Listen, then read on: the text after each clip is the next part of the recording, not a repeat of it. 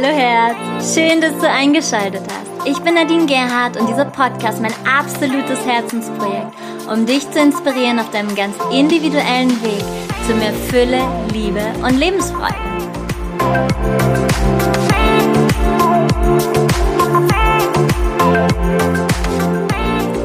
Hallo und herzlich willkommen zum vierten Teil der Podcast-Serie Der letzte Atemzug Rendezvous mit dem Tod der vierte Teil. Wir haben genau vier Uhr morgens und ich sitze seit, ja, vielen, vielen Stunden an dieser Podcast-Serie dran und ich habe zwei Anteile, die da gegeneinander gerade so ein bisschen sticheln. Der eine Anteil, der sagt, oh, ich habe keinen Bock mehr, geh ins Bett, schlafen, ich will meine Ruhe haben, ich will Zeit für mich.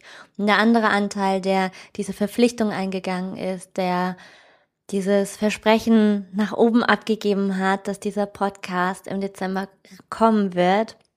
Ich habe nicht alles dieser fünf Teile im Dezember geschafft, aber ich spüre und ich weiß, wie wichtig genau dieses Thema gerade ist, denn es wird so stark in uns allen berührt und es ist so wichtig, dass wir uns mit dem Tod auseinandersetzen, dass wir Frieden schließen mit dem Tod, dass wir ihn anerkennen, ihn als Freund ansehen und dass wir das Leben mit Lebendigkeit füllen. Und das geht immer, egal wie die Situation im Außen erscheint. Denn wir alle tragen den freien Willen in uns. Und egal in welcher verzwickten Situation du gerade steckst, du hast immer den freien Willen, du hast immer die Wahl, immer, immer, immer.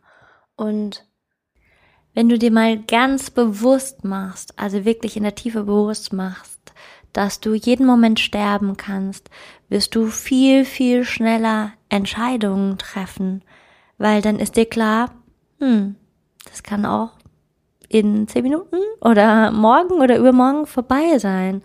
Und das hat auch Steve Jobs, ähm, der Begründer von Apple, so schön in einer Abschiedsrede mal zu Wort gefasst. Genau das, dieses wenn dir bewusst, wirklich bewusst ist, in der Tiefe bewusst ist, dass du jeden Moment sterben kannst, dann überlegst du nicht mehr lang rum. Du entscheidest. Und du entscheidest nach deinem Herzen heraus.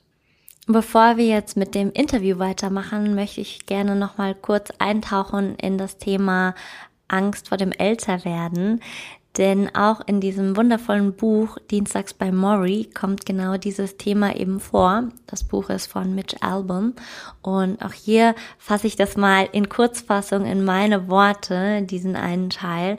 Und dieser alte, schwerkranke Professor kommt irgendwann an den Punkt, wo, ja, er nicht mehr selbst seinen Hintern abwischen kann, sondern äh, das machen lässt. Und das ist so eine totale Kapitulation an die Krankheit, ja.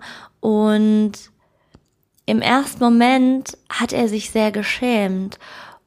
Aber wenn wir da mal so reinblicken, ja, wir haben ja so gesellschaftliche Normen und die Gesellschaft, die teilt einem mit, dass man sich vor sowas schämen muss. Und der alte Professor hat dann gesagt, warte mal, ich habe doch schon immer drauf geschissen, was die Gesellschaft gedacht oder was sie für Normen hat. Also mache ich das jetzt einfach auch, ja, weil das ist dann der Moment, wo wir, wo er, wo man in die Hingabe kommt.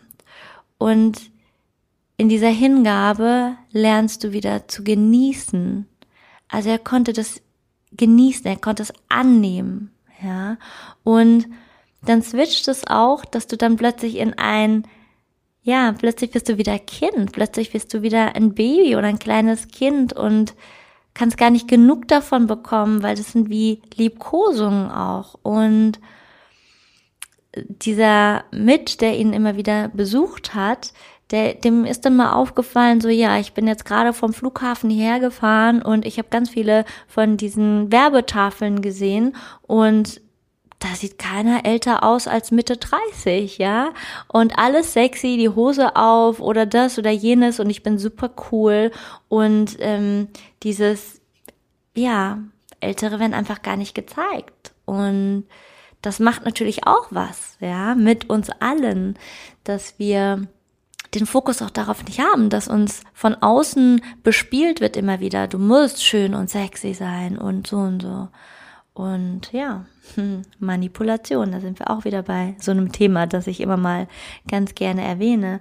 Und das sagt auch der alte Professor, der schwerkranke Professor, sagt auch, in jungen Jahren, du wirst immer so schnell manipuliert und merkst es gar nicht, ja. Er will nicht mehr jünger sein.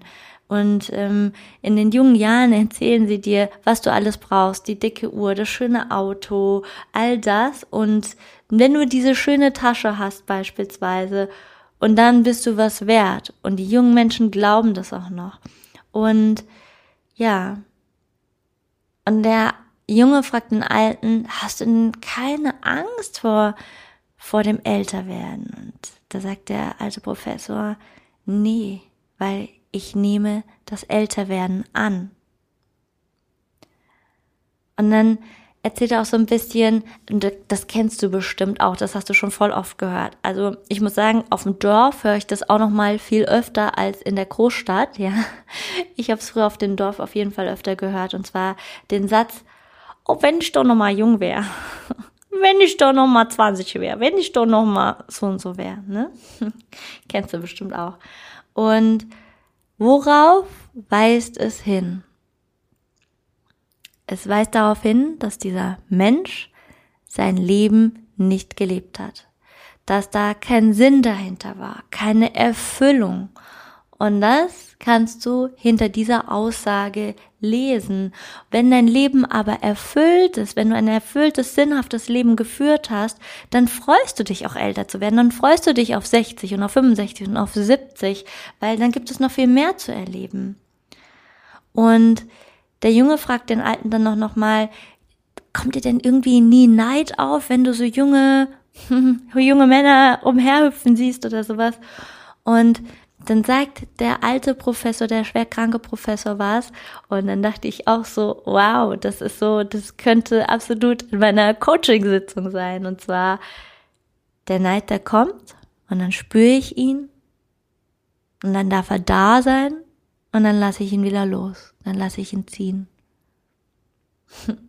ja. Und was er noch so Tolles sagt ist, wenn du, also das ähm, können wir alle übernehmen, egal was du für ein Alter hast. So, ich bin jetzt 38, also ich war schon 20, ich war schon 25, ich war schon 30. Ich habe das alles schon erlebt und all diese Erlebnisse sind doch in mir. Ich brauche sie doch nicht nochmal wiederholen. Ja? Also ein Teil von mir ist in jedem dieser Altersphasen. ist alles schon in mir drin. Und mit diesem Bewusstsein können wir auch Frieden schließen mit dem Älterwerden. Wir haben nur immer wieder dieses Bild geschaffen, dieses gesellschaftliche Bild. Älter werden ist uncool. Also, hm, du gehst auf die 40 zu, hm, dann erwähnen mal lieber nicht das Alter. Bist du 25 und hast schon, ach, was weiß ich, die Millionen auf dem Konto, dann kannst du natürlich erzählen, boah, ich bin 25 und ich habe das und das und das und das alles schon erreicht. Aber irgendwas läuft doch da auch ein bisschen schief. Also auch da dürfen wir die gesellschaftlichen Normen mal hinterfragen und vielleicht auch hier neue Wege wählen. Lasst uns starten mit dem Interview. Wir haben ja jetzt echt schon die letzten Folgen sehr viel beleuchtet und ich habe aber immer noch ganz viele mega spannende Fragen. Und ich möchte in das nächste Thema gehen und zwar das Thema Antidepressiva und Schlafmittel. Vielleicht gibt es auch nicht die Antwort und ich möchte das auch völlig wertfrei hier einfach mal in die Runde stellen, denn das wird viel genutzt zum Teil gerade natürlich zum einen, man hat Schmerzen in der Nacht oder es geht einem super, super viel durch den Kopf, man hinterfragt alles und das Leben und überhaupt und es prasseln viele Dinge aufeinander und an der einen oder Stelle, ein oder anderen Stelle wird es auch, ähm, ja, mal schnell und mal weniger schnell von Ärzten verschrieben. Wie ist eure Einstellung dazu oder eure Erfahrung? Also ich, die Erfahrung habe ich nicht gemacht. Ich habe keine Schlaftabletten gewollt oder gefordert und habe auch keine Antidepressiva genommen. Von daher kann ich da gar nicht so viel dazu sagen. Mhm. Aber natürlich kenne ich die Situation auch, aber ich meine, das ist halt wieder Kontrollverlust, wenn ich Antidepressiva nehme, ne? Liegt anscheinend nicht in meiner. genau. Auf die Idee würde ich gar nicht kommen. Mhm. Silke? Ja, ich empfinde es als, dass man es nutzen darf, sich mal wegzubeamen. Und ich, ob da ein Glas Rotwein besser ist als äh, eine Tablette, eine Schlaftablette oder Schmerztabletten, würde ich ja genauso sagen, wenn man einfach nicht schlafen kann. Weil man Schmerzen hat, das macht man ja bei Zahnschmerzen vielleicht auch mal. Wenn es dazu führt, dass man sich Dinge nicht stellt, Gefühlen nicht stellt, Ängsten nicht stellt und sie wirklich längere Zeit wegdrückt, ist es keine Lösung. Aber vorübergehend darf man das auf alle Fälle auch mal nutzen, denke ich. Und weitere Wirkungen würde ich die Mediziner fragen. Also das sind wir nicht die Ansprechpartner, denke ich. Da gibt es dieser eine Tag, an dem du diesen Termin hast, wo nachgeschaut wird, ob alles, ja, alles bereinigt ist oder eben nicht. Und die einen sind total angespannt und haben ganz, ganz viel Panik. Die anderen sind total entspannt. Jeder reagiert ja anders darauf. Und es gibt auf jeden Fall viele, die eine große Angst haben, dass der Krebs wiederkommt und das so ein Gefühl von ausgeliefert sein, Kontrollverlust. Wie war es bei dir, Andrea? Mhm. Okay, so viel kann ich dazu auch nicht sagen, weil ähm, Nachsorge, ich meine, bei mir hat man ja immer was Neues mhm. entdeckt. Das war quasi die Nachsorge. Und ähm, was ich dazu sagen kann, ich habe jetzt 2017, als ich die letzte OP hatte und das Laufen wieder gelernt habe, war ich dann noch einmal beim Onkologen und habe dann ähm, für mich gesagt, also ich brauche mich, brauch mich nicht untersuchen zu lassen, um zu sagen, um mir sagen zu lassen, wo überall ich neue Metastasen habe, solange es mir so geht, wie es mir geht und ich noch einigermaßen funktioniere, brauche ich nicht zu wissen, was in meinem Körper los ist. Das Vertrauen, dass er entweder es schafft oder genau, dann eben die Zeit ist zu gehen, wie auch immer. Und Silke, du? Ich habe ähm, die Zeit gehabt, auszublenden. Das waren ungefähr, also ein, ein Stück nach der Operation. Erstmal war ich wirklich auf erstmal sammeln, ne, so neben der Spur und weitermachen und das Weitermachen ging aber nicht so. Das hat ja auch diese Nahtoderfahrung, das hat das ganze Leben ja auf den Kopf gestellt. Und dann kam ähm, dieser Bewusstwerdungsprozess, mich damit auseinanderzusetzen. Und körperlich habe ich zwei, drei Termine, natürlich gab's die, aber musste ich, wurde gezwungen zum Hinschauen. Drei Jahre später hatte ich eine Zyste in der Brust. Die war größer wie ein Ei, Hühnerei, und hat sich abgekapselt. Und das war also ein Abzess. Das war dann auch wieder klasse. Im Krankenhaus standst du dann auf der Liege, lag ich dann draußen, musste ja operiert werden. Der ging mit nichts weg, kein Antibiotika, nichts hat geholfen. Und dann lag ich draußen und da kam der Arzt, hey, wo ist mein Abzess? Sind Sie mein Abzess? Das war schon sehr, äh, auf eine neue Weise wurde ich nochmal reingeführt, dass diese ganze Szenario, diese Angst nochmal hochkommen zu lassen im Krankenhaus. Nochmal in die Angst reingehen müssen. Hab natürlich vorher Schmerzen ohne Ende gehabt. Das wollte ich ja wegkriegen, weil ich nicht ins Krankenhaus wollte. Es war eine Weg von Motivation, ganz klassisch. Mhm. Es ging mit nichts weg, um, weil es dazu da war, nochmal in diese Angst reinzugehen. Und das mich damit zu versöhnen, mit der ausgeliefert sein im Krankenhaus, ja, auf irgendeiner Liege, die Narkose wieder und alles so, dann vorher, ja, kommt sie mit dem Zettel noch an, ja, wen sollen wir denn anrufen, Frau Freudenberg? Ne, so, bist schon festgeschnallt und dann kommt die Frage, ja, wen informieren wir denn? Da denkst du kurz, ne, die Mutti, ne, meine Tochter, ne, mein Freund, also denkst du, wer verkraftet das am besten? Also keiner. Ja, also das war nochmal die Angst. Ich wurde nochmal die Angst geführt. Und dann bis zu heute, jetzt habe ich ungefähr, ich sag mal, sieben Jahre keine Untersuchung mehr gemacht. Es braucht einfach Vertrauen. Und wo du jetzt so erzählst, mit diesem festgeschnallt werden, ich glaube, das ist ja auch in der Bestrahlung, bei der Bestrahlung so. Und wow, das äh, fühlt sich unangenehm an. Bei der Operation ja auch. Es ist nicht gemütlich, wenn du da mhm. ne, dich dem auslieferst. Das ist Hingabe, ja. Ja. Und es gibt auch, ich hoffe dann bei Mediziner zu sein, der sein Fach gelernt hat.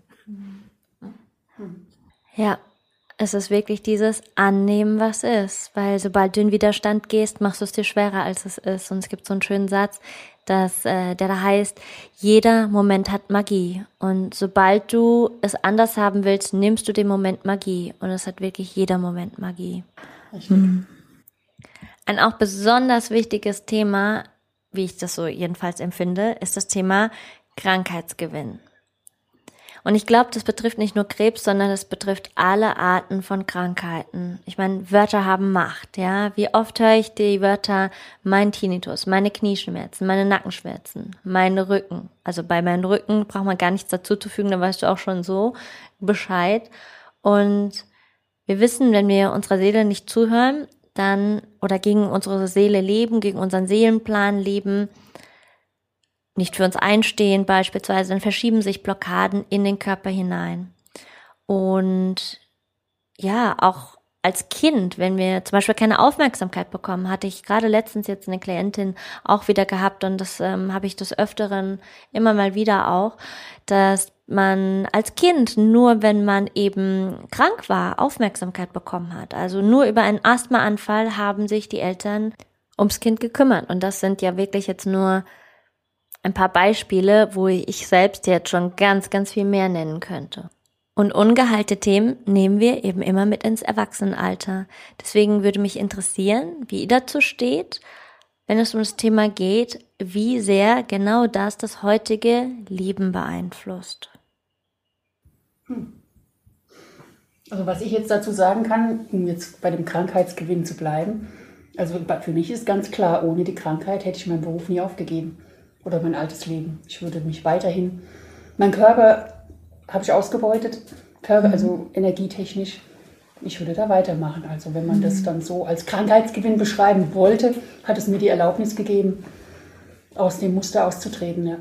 Ja, das ist ein sehr komplexes Thema. Ne? Also ich glaube, da wird uns der Zeitrahmen jetzt hier ein bisschen fehlen, da tiefer einzutauchen. Also ich habe auch, wenn ich irgendwo krank war, kam ich aus dem Leistungsdruck raus als Kind. Ja, dann hat die Mutti gefragt, soll ich ein Süppchen machen oder ein Pudding kochen? Und vorher war nur Leistungsdruck, funktionieren müssen, was ich ja dann auch gut übernommen habe. Und ich habe ähm, vieles in meinem Leben ja verändert. Dieses Muster ist, es braucht immer noch Achtsamkeit heute, dass ich auch mit der Arbeit, ich mache von Herzen gern, ich, ne, ich bin da mit ganzer Seele, mit allem dabei, dass ich aber diese Grenze spüre.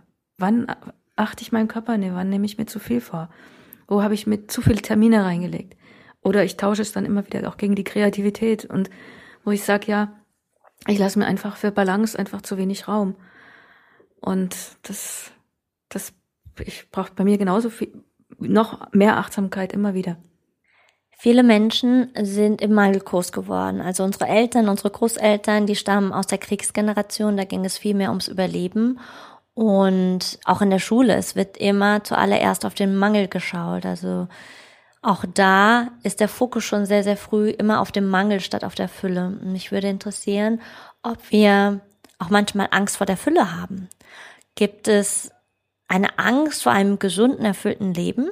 Ja, also ich kann es nicht leugnen, dass mir das ähm, jetzt schon mehr, also mittlerweile nicht mehr so viel Angst macht, aber mir das auch Angst gemacht hat, ja und ich mich in dem, in dem Mangel oder in dem sich anstrengen zu müssen, ne, ohne Lohn, ohne Fleiß kein Preis, ähm, da mehr zu Hause gefühlt habe. Und ähm, wenn mir dann mal was irgendwie zugekommen ist aus dem Himmel heraus, das echt schon unheimlich war und darf ich das und ist das überhaupt erlaubt? Also ich kann schon sagen, ja. Also ich habe bestimmt viel Angst vor der Fülle gehabt und hoffe, dass es weniger geworden ist. Aber ich könnte jetzt nur nicht sagen, dass ich ähm, komplett angstfrei bin. Das ist ja auch ein Prozess. Also wir haben genau ein Leben hier Zeit, um diese Erfahrung hier machen zu dürfen und das immer mehr verwandeln zu dürfen. Und wer weiß, wahrscheinlich gäbe es die Erde nicht mal, wenn es uns dauernd gut gehen würde. Also dann bräuchte man wahrscheinlich gar nicht die Erde. I don't know, aber könnte sein. Also das Leben als Mensch zeigt uns ja immer Polaritäten, ne? Das Dualität. Also wir sind dass wir beide Seiten kennen. Mangel, Fülle, ja, schwere Leichtigkeit. Ja, jetzt sind wir bei dem Thema Gesundheit, Krankheit. Das, das ist, wenn wir Anteile haben, die die eine Seite kennen. Ne? Also wir, das, es gibt immer beides, denke ich, einfach zu beleuchten. Und vieles kommt, also ich, das zu erklären, also einfach Primärgefühle zum Beispiel. Die ersten Gefühle, wenn da zu wenig Zuwendung ist. Ja, wir kommen hier auf die Welt und dann fehlt ausgeliefert seine Hilflosigkeit oder auch Mangel an Zuwendung. Und dann sind das so zeitige Gefühle, die wir einfach schon Torwächtern umgeben, schützen, dann heran wollen und dann wiederholen sich diese Dinge ja. Das Leben bringt uns ja die Situation immer wieder, dass wir es erkennen. Dass wir genau diese Gefühle, die da eingefroren oder feststecken, aus alten Zeiten aufgelöst werden. Ja. Und deswegen weg von Mangel und hin zur Fülle ist auch nicht die Lösung. Zu schauen, ist es aus unserem Familiensystem, ne, was du ansprichst von Eltern, oder haben wir das in der Gesellschaft übernommen? Oder ist es wirklich etwas aus eigenen Erfahrungen und da kann man dann auch wieder was verändern daran? Nur durch Hinschauen. Ich komme zum nächsten Thema, und zwar dem Umgang mit dem Tod. Die Schöpfung, die besteht ja aus unveränderbaren Phasen, also Geburt, Leben, Tod und für die, die daran glauben, das Thema Wiedergeburt. Was ist, wenn nichts mehr geht? Was ist, wenn ich am Ende bin und stell fest, dass ich den vermeintlich falschen Weg gegangen bin? Also wir wissen, es gibt nicht den richtigen und den falschen Weg. Aber ja, ich bin gespannt auf euch. Vielleicht gibt es auf diese Fragen noch nicht mal Antworten, aber ich möchte sie einfach in den Raum stellen. Hm. Ja, natürlich, klar, wenn man äh, dann so eine Diagnose hat, setzt man sich natürlich ganz anders mit dem Tod oder intensiver damit auseinander. Und für mich war es ganz lange so, wie schon gesagt, die Angst oder die Bedenken, meine Tochter so, wie sie jetzt ist, zurückzulassen, ohne sie unterstützen zu können weil ich so das Gefühl hatte, sie hat in der Familie keine Unterstützung, weder von der väterlichen Seite noch von, außer ihrer Mutter, mich, von meiner Seite. Und ähm, das war ganz schwer. Das hat mir ja schon ganz schön viel Druck oder Angst gemacht. Und ich habe auch oft, wenn ich das Gefühl hatte, jetzt ist es soweit, jetzt könnte es sein, dass ich gehe, dann gebeten, dass ich wirklich noch wenigstens die Geburtstage meiner Kinder oder wenigstens noch ein bisschen die Kinder begleiten kann. Also daran erkenne ich, dass mir das dann schon wichtig war, noch für die Kinder da zu sein. Quälende Fragen, die viele haben, sind zum Beispiel, wie gehe ich denn mit dem Tod um? Was mag denn danach kommen? Wie erlebe ich den Tod, wenn er denn da ist? Und was passiert mit denen, die zurückbleiben?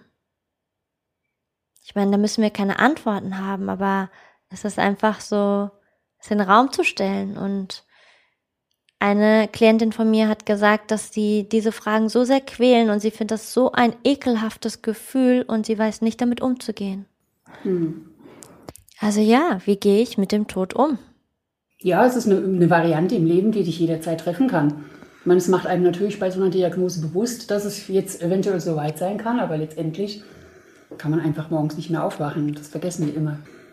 Und für mich ist es mittlerweile so, dass ich jetzt sagen kann, okay, wenn dem jetzt so sein sollte oder wenn dem jetzt so ist, ähm, habe ich dieses Leben abgeschlossen. Ich habe sehr viel gelernt und ich bin mir aber auch sicher, dass es danach irgendwas geben wird und dass ich auf irgendeine Art und Weise trotz alledem energetisch oder wie auch immer noch für meine Kinder da sein kann und werde und ich mich einfach auch so ein bisschen ja schon darauf freue, zu ernten, was ich gesät habe. So, was ich in diesem, was ich jetzt lernen durfte durch die Krankheit, dann als Früchte mitnehmen kann, was auch immer danach kommt. Die aller, allermeisten Menschen sehen Heilung wahrscheinlich nur auf körperlicher Ebene. Aber es gibt ja auch verschiedene andere Arten zu heilen. Richtig. Also ich bin 100% davon überzeugt und ich weiß es, dass meine Seele durch den Weg geheilt ist. Ich habe so viel heilen dürfen durch die liebevolle Begleitung von dir, Nadine, mhm. und natürlich auch von dir, Silke, ganz besonders und allen anderen, die dabei waren, dass ich, ähm, dass die Seele, also meine Seele ist geheilt. Natürlich wünsche ich mir ein Stück, dass der Körper nachzieht, weil es einfach so wunderschön ist auf dieser Erde. Ich kann jetzt wirklich sagen, das Leben ist geil, das konnte ich vorher nicht. Vorher mhm. habe ich funktioniert. Und ich gerne noch ähm, hier auf Erden wandeln würde und ja auch meine Erfahrungen weitergeben möchte oder auch andere teilhaben möchte oder einfach nur genießen, wie auch immer. Aber letztendlich, wenn das mein Seelenweg ist, ich gehe oft, bin oft im Bett und ähm, übergebe es meiner Seele und sage dann, Mensch Seele, wenn du jetzt noch in diesem Körper leben möchtest, dann bitte heil auch den Körper. Und ansonsten, dann gehen wir halt, dass ich da einfach diese, auch da nochmal diese Hingabe habe und dieses Vertrauen. Genau, dass es eben so ist, wie es ist. Ja. So weise Worte, Andrea, wow. Ja. Die Naturvölker, die gehen ja ganz anders mit dem Tod um. Oder gehen wir in den Osten, da wird der Tod gefeiert, da tragen sie bunt, da tragen sie weiß, da sind alle am Lachen, während wir, wenn wir jetzt hier in den Westen schauen, wir traditionell schwarz tragen und ganz viel Trauer da ist und die Energie eher mehr nach unten zieht. Und es ist so verschieden und das Wichtigste ist zu erkennen, dass der Tod Teil des Lebens ist das ist das Thema, wo ich mir in jungen Jahren schon den Kopf an die Wand eingehauen habe. Ja, das Thema Vergänglichkeit. Ja. Also ich habe ja vom Malen vorhin erzählt, dass ich gemalt habe. Und wenn ich Blumen beim Sterben zugeschaut habe, wenn die einfach verwelken, ich, ich mag heute noch keine Schnittblumen, weil ich weiß, ich gucke dazu und in einer Woche sind sie mehr da. Und ich habe dann dadurch immer die Ebene gesucht, die dahinter liegt. Die, die bleibt das, was bleibt. Ja. Und, und die, ich kann sagen, dass ich mit der Ebene verbunden bin. Das ist, es ist ja, jeden Moment ist Entstehen und Vergehen. Jeder Moment ist vorbei. Also wir leben ja, oder könnten vielmehr im Fluss des Lebens mit jedem Augenblick leben. Und auch loslassen. Jeden alten Moment, wie eine Welle. Es kommt ein neue, neuer Moment.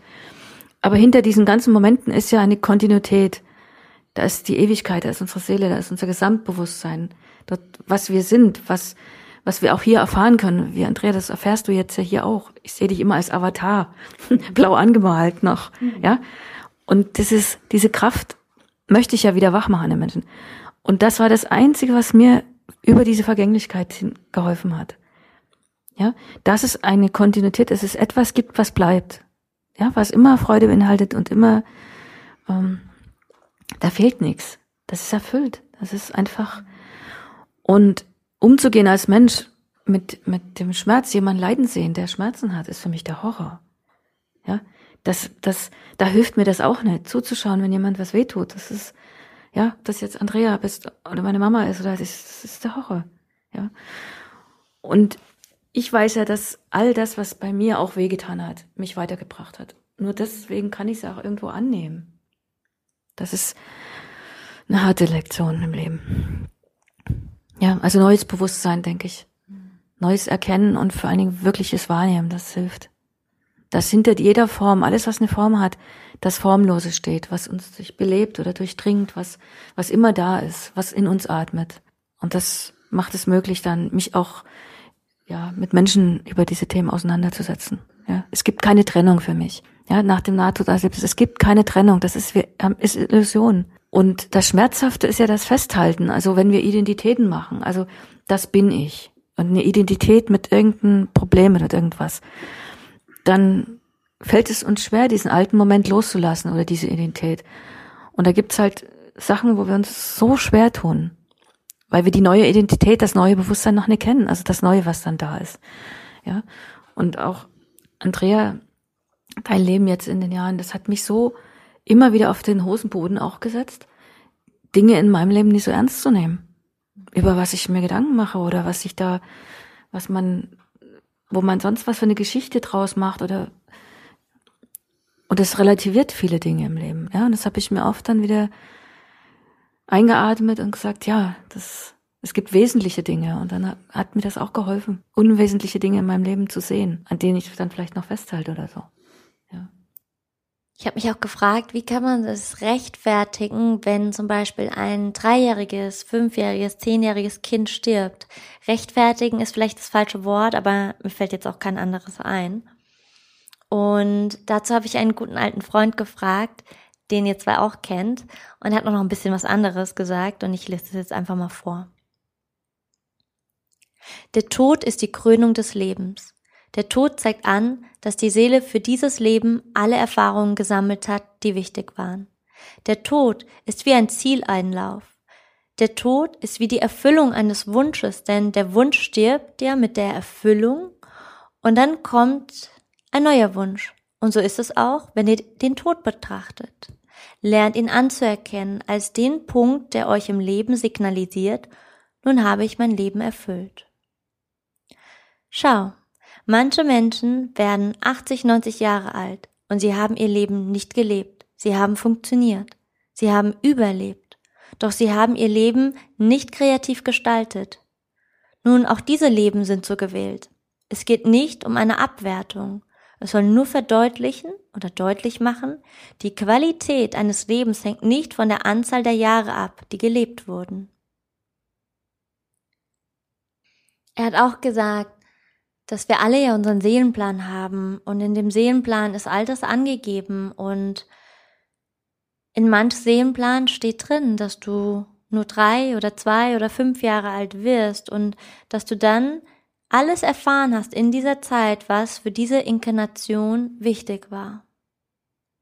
Ja. Also übersetzt, der Tod ist die Erfüllung des Lebens. Ja, ne? Ja. Sehr schön. Hm. Ich wollte den Impuls kurz reinbringen, dass die Geburt für mich äh, viel traumatischer ist. Wenn die Seele aus der Einheit hierher kommt mhm.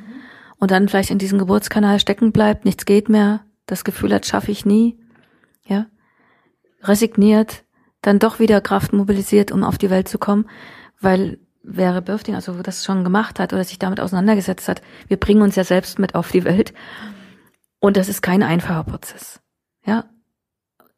Der umgekehrte Weg hier an die Erde. Ja.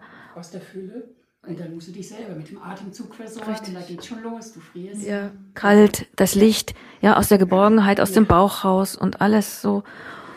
Und der Schritt, wenn wir loslassen können und umso weniger wir Identitäten haben, so diese festgefahrenen Dinge, umso weniger wir festhalten, denke ich, dieser Abschluss, der muss nicht so schmerzhaft sein, dass wir einfach einschlafen können, dass wir wirklich dann aufhören zu atmen oder einfach nach Hause gehen mit einem, mit einem Schritt. Dass, dass das einfacher ist, wie geboren werden. Das wollte ich euch sagen. Also mein Gefühl. Ja, ja stimme ich dir zu, ja, kann ich auch zustimmen so. Wie kann ich lernen, die Angst vor der Krankheit und vor dem Tod zu überwinden oder ja, besser damit umzugehen?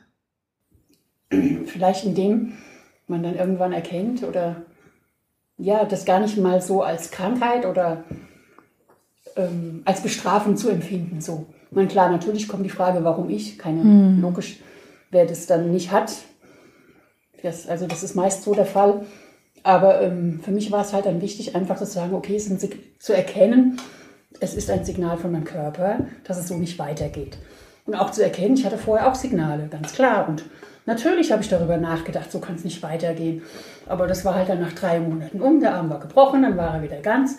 Dann macht man langsamer und ruckzuck war ich wieder in den alten Strukturen drin. Also musste es für mich was Essentielles sein, was mich wirklich zwingt, oder fordert, fordert, aus den alten Mustern rauszugehen und dahin zu schauen.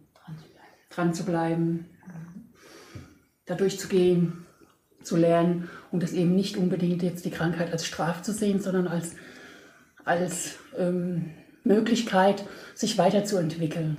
Und irgendwann kam auch der Punkt, ich glaube, es war vor zwei Jahren gewesen oder zweieinhalb, ich war mal bei einem Schaman und der hat dann irgendwann erzählt von wegen, naja, eigentlich muss man ja allem, was einem an Negativen passiert, an negativen Anführungsstrichen, dankbar sein. Und ich habe gedacht, du Idiot. Ja, klar, ne? Mhm. Und ähm, mittlerweile ist es so, so, dass ich wirklich aus tiefstem Herzen sagen kann, danke Krebs.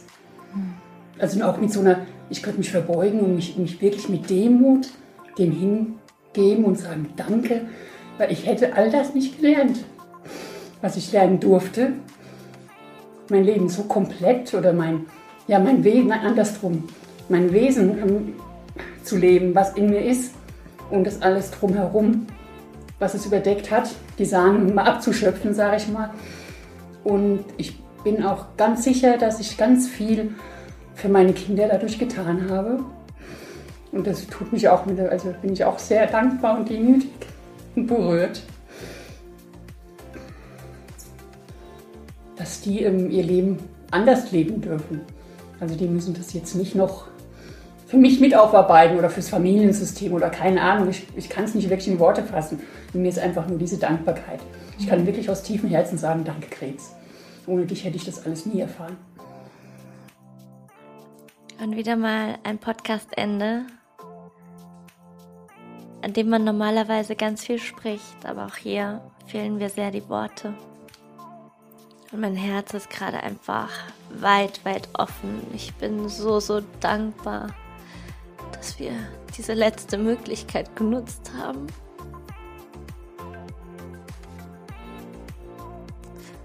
um dieses Interview zu führen.